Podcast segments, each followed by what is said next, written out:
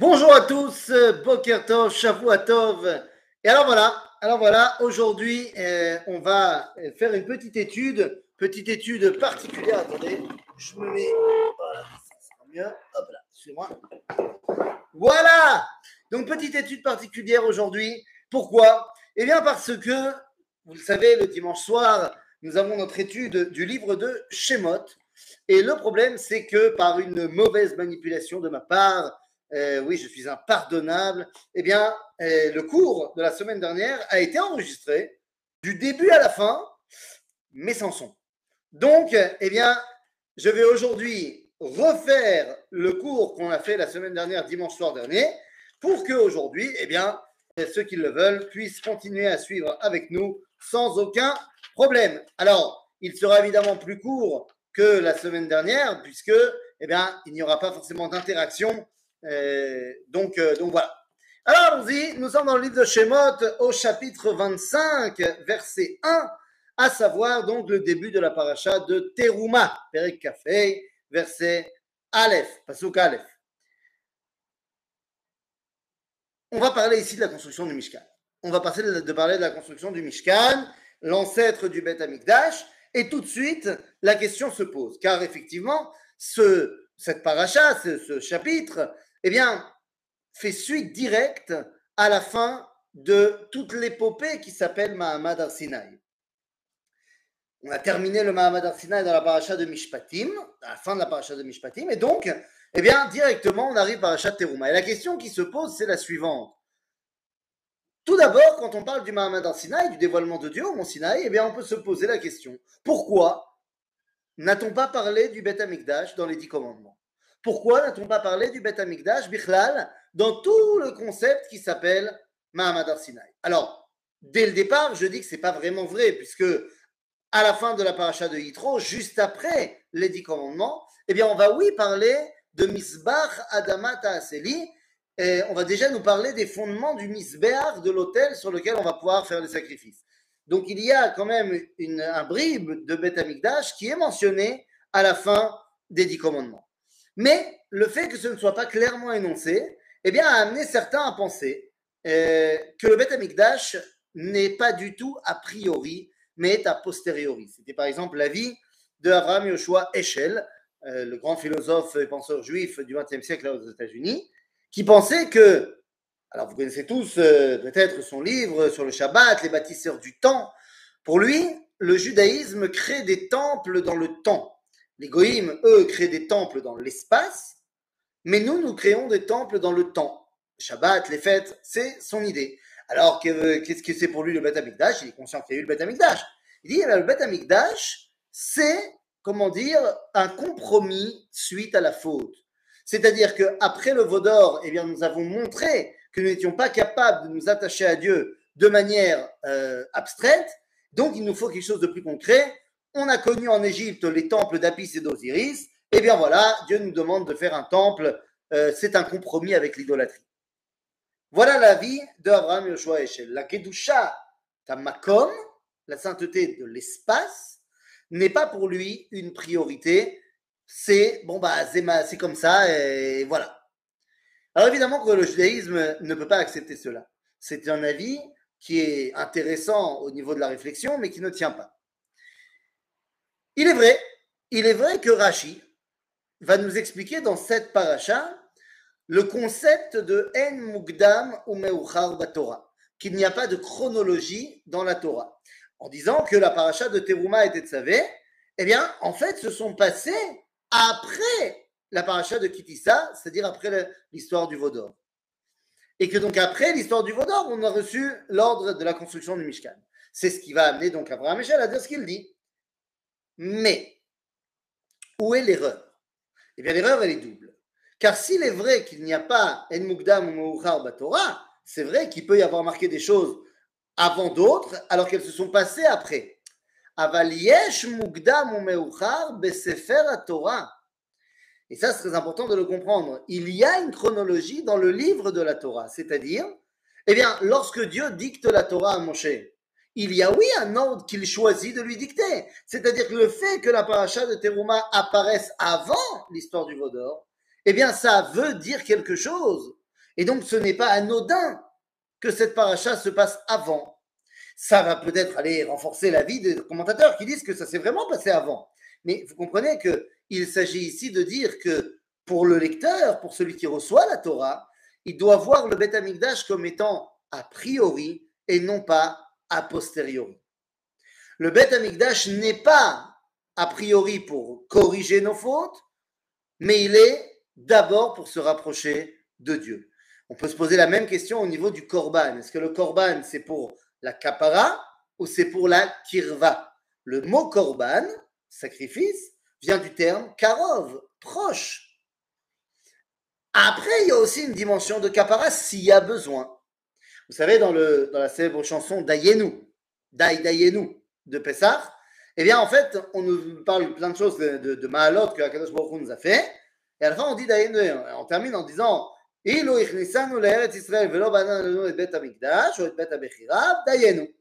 ça s'arrête là.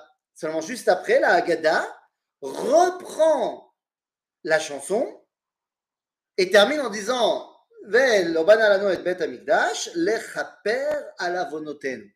en d'autres termes, Rabotai, eh bien, cela veut dire qu'il y a deux conceptions du Mikdash un Mikdash idéal où il n'y a pas de faute et un Mikdash a posteriori après la faute. Il y a Teruma Tetzavé qui nous est présenté avant la faute et il y a Vayakel Pekoudé après la faute du Vaudor dans le Sefer Torah qui nous est présenté après la faute. Donc ça c'est la première chose. En Mukdam Torah, oui, au niveau de la disposition. Alors, au-delà de cela, ce qui a certainement échappé à Abraham Echel, eh bien c'est ce qui est marqué dans la Shiratayam. Shiratayam, Shir Moshe, c'est évidemment, tout le monde est d'accord que ça se passe avant le Vodor. Et là-bas, il y a marqué quoi? Eh bien, la conclusion de la Shira nous dit vetitaemo Hashem mikdash Hashem konenu yadecha. Il y a déjà, c'est-à-dire que, oh, je traduis, excusez-moi, tu vas nous emmener et nous implanter dans la montagne de ton héritage, l'endroit où tu vas résider, le migdash de Dieu sera mis en place. Donc il y a ici la notion de migdash bien avant la faute, quoi qu'il arrive. Donc Abraham Michel tort. Le migdash est a priori, n'est pas a posteriori. Je repose donc la question, alors pourquoi il n'apparaît pas dans les dix commandements? Eh bien, il n'apparaît pas dans les dix commandements parce qu'il n'a pas besoin. Il est les dix commandements. Qu'est-ce que je veux dire par là? Seret Adibrot, c'est à Edout. C'est le témoignage, Mahamad Arsinaï, c'est le témoignage que Dieu nous parle c'est-à-dire le témoignage de la présence divine dans ce monde. Le problème d'Aseret Adibrod, c'est que ça s'est passé sur le Arsinaï et que ça s'est donc arrêté au Arsinaï. La paracha, la construction du Mishkan, du Mikdash, c'est en fait des dix commandements permanents, puisque le Mikdash est l'endroit où Akadosh Baruch réside. Et donc, en fait, on n'a pas besoin de parler du Beth Amikdash dans les dix commandements. On termine le processus de Mahamad Arsinaï à la fin de la paracha de Mishpatim, et on l'enchaîne directement par ce qui va permettre de cristalliser ce dévoilement dans l'éternité avec le Beth Amikdash. Une éternité qui a été un petit peu tronquée dans la destruction du temple, mais qui va revenir Bezrat Hashem. donc ça nous explique quelle est la dimension profonde de Mikdash. Alors, comment ça se passe cette histoire de Beth Amikdash Veidaber Hashem El Moshe les morts. Ce verset est très important, on le connaît très bien. Et Dieu a dit à Moshe de dire aux autres et de dire aux générations, d'enseigner. Ce verset apparaît 70 fois dans, tout le Tanakh, dans la Torah. Et 70 fois Keneged par rapport aux 70 nations. C'est-à-dire qu'il y a ici pas que ici, mais ici en particulier, dans le Mikdash, une dimension universelle. Et effectivement, quand on lit le Sefer Ishayahu, le prophète Ishayahu, Isaïe, nous dit que l'idéal du Beth Amikdash, c'est que Beiti, Beit Tefila, Ikare, Lechola, Amim, que ma maison deviendra une maison de prière pour toute l'humanité. Donc, il y a ici eh bien, une connexion avec Umot Olam. Et c'est d'ailleurs ce qui est marqué ici. Regardez. Daber el Israël, asher libo, tikru et terumati. Le verset, je voudrais le traduire littéralement pour que vous compreniez bien de quoi il ne s'agit pas. Daber el Bene Israël parle aux enfants d'Israël, et donc quoi? Veikrouli, et ils me prendront une terouma, un don, on va dire, met kolish asher devenu libo, de chaque personne qui voudra bien donner, tikro et terumati, prenez ma terouma. Moshe, on va dire que c'est A. On On va dire que Dieu c'est A, Moshe c'est B, Israël c'est C, et donc A dit à B de dire à C de prendre quelque chose. Si Moshe veut que les Béné Israël donnent, alors il faut que Moshe B, dans notre parallèle, dise à C de donner. Mais là, il demande à C de prendre. De prendre à qui? À D. C'est qui D? Bah écoutez les amis, c'est pas compliqué. Si Moshe demande aux Bnei Israël que les Bnei Israël prennent à quelqu'un d'autre, de chaque personne qui voudra bien donner, qui sont ces chaque personne qui voudra bien donner Eh bien, ce sont les Goïms. Eh oui. Dans l'idéal du Beth Amikdash, eh bien, c'est aux Goïm de participer aux dons qui vont permettre la création du Mishkan. Comme on va pouvoir le voir par exemple dans le premier temple où Hiram Melertzor va donner les matières premières à David et à Shlomo pour construire le Beth Amikdash. Et évidemment, s'il y a une dimension universelle au Beth Amikdash, il y a évidemment une volonté de bah, d'enrôler, si on veut dire, si on peut dire, les nations dans le projet. Vous allez me dire, non mais c'est pas ce qui s'est passé. Nachon, bien sûr que c'est pas ce qui s'est passé. Dans la paracha de Vayakel, où on va commencer à construire le Mishkan, on va voir que non. On va voir que ça se passe uniquement à l'intérieur du peuple d'Israël. Regardez le verset. Je vous prends le verset dans Vayakel euh, qui commence, qui commence la, construction du Mishkan. Est euh, au chapitre 34, au verset 4. Euh, on nous dit, Vayomer Moshe el kol adat bnei Israël, les morts, et Moshe a dit à toute l'assemblée d'Israël, adavar asher tziva Hashem les morts, voilà ce que Dieu nous a dit, trouma la prenez d'entre vous. Donc là, c'est d'entre vous. Pourquoi? Parce que quelle est la différence entre Trouma et Vayakel? Bah là, il y a eu le Vaudor, quoi qu'il arrive. C'est-à-dire que l'idéal, c'était l'idéal, mais on a fauté. Et en tant que porteur de la faute, on n'est plus forcément légitime, on n'a plus une voix retentissante suffisamment pour aller parler au Motaolam. Donc il y a le projet, l'idéal dans notre paracha, et il y a sa réalisation une fois qu'on est tombé là où on est tombé. C'est peut-être aussi pour ça que le Mishkan n'a pas été l'idéal du dévoilement divin. Alors donc, il faut demander aux Goïm de participer. Ah, quelle est donc la terouma qu'il va falloir prendre?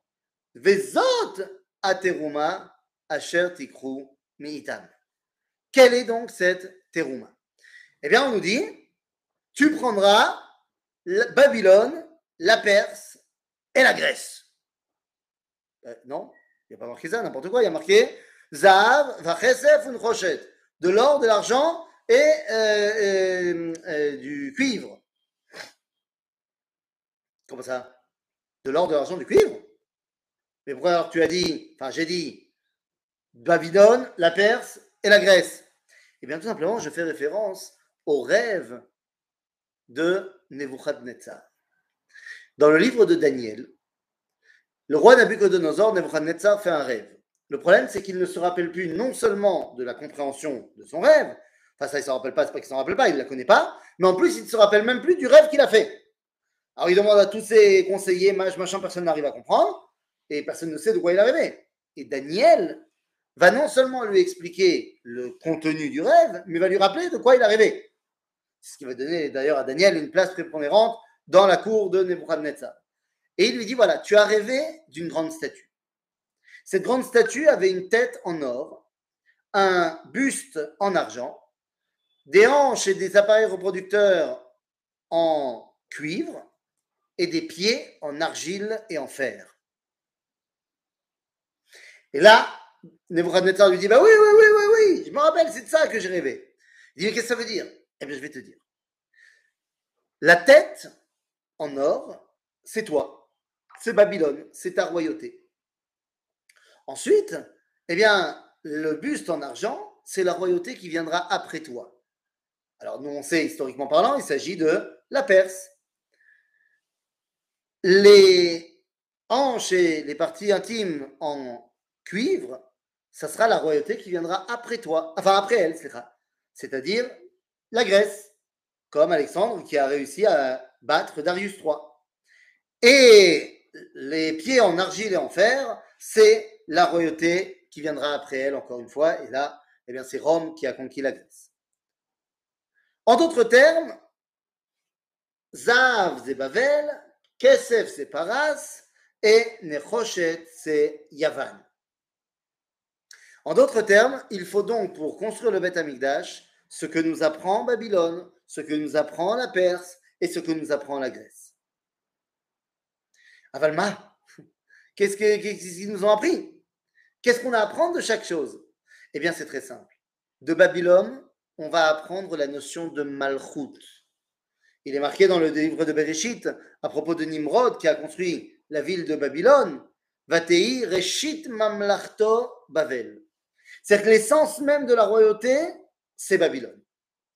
Donc Malchut Hashem, on la comprend grâce à ce qu'on a appris de Babylone. Ensuite, Kesef Ze Paras. Bah oui, bah ça c'est évident. C'est-à-dire que qu'est-ce qu'on va prendre de la Perse à Kesef? C'est-à-dire l'opulence. Vous allez me dire quoi Zav, c'est moins, c'est pas moins que Kesef, mais le Kesef, c'est la valeur qu'on lui donne. Pourquoi est-ce que la chose s'appelle Kesef? L'argent, pourquoi ça s'appelle Kesef Parce que c'est ce que on est Kosfim lo. C'est-à-dire qu'on lui donne cette valeur-là. En d'autres termes, la Perse, il n'y a qu'à lire le livre de Megillat Esther pour voir que ce qui était important, c'était la valeur qu'on pouvait donner à l'expression perse. Le PR, l'éclat, l'apparat. Tout le premier chapitre de la Megillat Esther nous montre l'opulence de l'Empire perse. Et enfin, la Grèce, évidemment, la Chorma, qu'on va apprendre de Yavan. Alors pourquoi est-ce qu'on n'a pas besoin aussi d'amener des choses qui viennent de Rome? Pour la simple raison que Rome n'a absolument rien amené au monde. Ah, comment ça, Rome n'a rien amené au monde? L'Empire romain n'a rien amené au monde L'Empire romain n'a rien amené. Hop là, excusez-moi. L'Empire romain n'a rien amené au monde en termes de contenu intérieur. Effectivement, l'Empire romain, c'était la malroute, l'Empire romain, c'était l'opulence, l'Empire romain, c'était la, la, sagesse. Oui, mais ils les ont à chaque fois piqués des autres cultures, des autres civilisations. C'est-à-dire que l'Empire romain est conquérant. La seule chose qu'il a léguée au monde qui vient de Rome, c'est la loi romaine, c'est-à-dire le cadre de la société, mais pas l'intériorité des choses. Et comment l'Empire romain s'est propagé? Pas avec ses idées, comme a pu le faire Alexandre, comme a pu le faire l'Empire perse, euh, le grec, n'importe quoi aujourd'hui.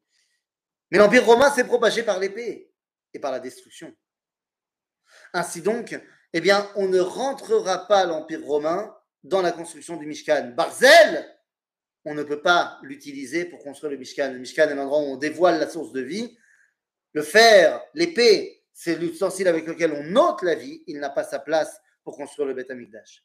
Donc vous voyez qu'il y a ici une véritable volonté de s'approprier ce que les nations ont à nous donner. Alors il y a Zav, Vachesef, Unchoshet, mais il y en a d'autres. Il y a plein d'autres matériaux. Alors pourquoi je me suis arrêté là? Parce que le verset s'est arrêté là. C'est-à-dire que volontairement, mon cher Aben, Kadosh nous dit voilà, il y a ces trois-là et puis il y a les autres. Alors c'est quoi les autres?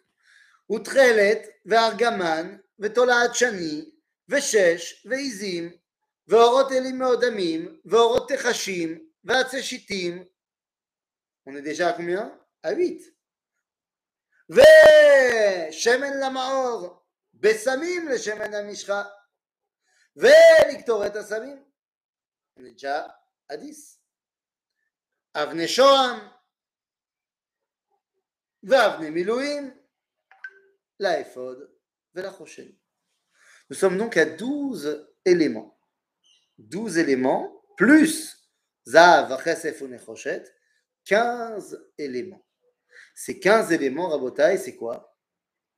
Eh bien, ces 15 éléments, c'est tout simplement on les retrouve dans les 15 shiré à Mahalot, dans les 15 madrigotes qui permettent à l'homme de s'élever de la dimension de, on va dire, Aolam et d'arriver au Kodesh, à la sainteté. C'était les 15 marches qui séparaient la Ezrat Nashim jusqu'à la Hazrat Israël, là où on faisait les korbanot et là où il y avait la dimension de Avodat Amikdash. En d'autres termes, il y a 15 dimensions qui nous permettent d'élever l'humanité à la Avodat Hashem. Et chacune de ces choses-là, dans l'idéal, devrait être prise de civilisation. Dans les faits, on a dit, ça va venir uniquement de Israël. Mais l'objectif donc du Beth Amikdash, du Mishkan, à l'origine du Beth Amikdash, est donc de révéler à l'homme, avec un grand H, comment il peut s'attacher à Akadosh Baruch une fois qu'on a les matériaux, ve'shachanti betocham. Et ils me feront un mikdash. Rashi dira, bait shel kedusha. Mikdash, c'est bait shel kedusha. Une maison de kedusha. Mais c'est quoi la kedusha? Quand on regarde dans le livre de Vaïkra, il y a une mitzvah. On nous dit Kedoshim tiyu ki kadosh ani. Rashi nous dira Mais c'est Kedoshim tiyu. Kedoshim tiyu ki. En gros, c'est comme si Dieu il disait euh, Soyez blond parce que je suis blond. on a un club de blond, euh, j'ai envie que vous soyez blond pour entrer dans le club avec moi et on rigole. Genre, je suis le seul à être kadosh, soyez kedoshim, comme ça on pourra jouer ensemble. en fait, Rashi nous dit Attayel imachem. Vous savez, il y a une grande différence entre la notion de tiyul, balade, et la notion de alicha. Alicha, c'est un déplacement d'un point A à un point B. L'objectif est d'arriver au point B. Le tiyul, c'est très différent. L'objectif n'est pas d'arriver au point B. L'objectif est de passer du temps ensemble. Il y a une réunion de travail où on a plein de choses à discuter. Et quand on a fini de discuter, ben, la réunion se termine. Et il y a un repas d'amoureux même s'il n'y a rien à manger, on a envie d'être ensemble. Donc les amis, c'est de ça qu'on parle. Vasuli Mikdash, Bait Shel Mifgash. Et c'est de ça qu'on parle. Le Beth Amikdash, son rôle, c'est d'avoir ce, cette rencontre entre Am Israël et Akadosh Baruch Mikdash. Et là, eh ben, il faut que je vous raconte. Voilà, je l'ai dit en cours, je le redis sur tous les internets. Je me suis marié Parashat Teruma. Ce qui veut dire que on s'est marié avec ma femme un jeudi soir. Et donc le Shabbat qui suivait, c'était Parashat Teruma. Ah, maman. Lorsque j'ai fini ma formation, euh, enfin ma préparation pour le mariage, tout ça, alors euh, dans le dernier cours, le Rav Cherki, Shlita, eh bien, m'a expliqué les dernières choses à savoir. Et on a commencé à discuter un petit peu. Dans deux jours, voilà, enfin, euh, c'était la veille ou l'avant-veille du mariage, je ne sais plus exactement. Mais il dit, regarde, euh, le Rav allait, allait être mon témoin, c'est pas lui qui allait me marier, parce que celui qui allait me marier, c'était euh, mon oncle, le grand rabbin Bruno Fison de Metz. Ah, famille, hein, donc euh, Kavod. Et, et le Rav me dit, tu verras, sous la roupa, ton oncle, il va faire le Torah et tout, et il va dire, je peux te l'assurer, migdash et ils me feront un migdash et je résiderai en eux, et on ressent tout de suite la problématique au niveau de la grammaire, parce que Vasouli Mikdash, normalement, ça aurait dû être marqué et je résiderai en lui, dans le Mikdash. On dit non, en eux. Et là, le Rav me dit, tu verras, ton oncle, il va dire, et ainsi que nos sages nous l'expliquent, Chazal, il n'est pas marqué en lui, mais en eux, dans chacun des béné Israël. Même si l'explication est très vraie, et qu'on la retrouve chez plein de Rishonim, elle est marquée nulle part chez Chazal, c'est-à-dire dans le Talmud Bavli, Rouchalmi, dans les Midrashim. C'est quelque chose que tout le monde dit que ça vient de Chazal, mais on ne sait pas d'où ça vient, de Chazal. Mais en tout cas, c'est vrai. Sous les Mikdash, Veshachanti. Tu crois pas, euh, le, sous la choupa, ça n'a pas manqué, mon oncle a dit. Et donc, comme on dit Chazal, va sous les Mikdash, Veshachanti Betocham, Betochol, Oneemar et la Betocham. Et à ce moment-là, je regarde le Rav, il me regarde, il me fait. Et voilà. Maintenant, de quoi on est en train de parler, Rabotai